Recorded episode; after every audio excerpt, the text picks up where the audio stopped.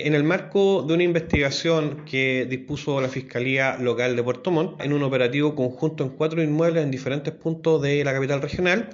Carabineros de OC7, con apoyo de la Octava Comisaría de Control de Orden Público,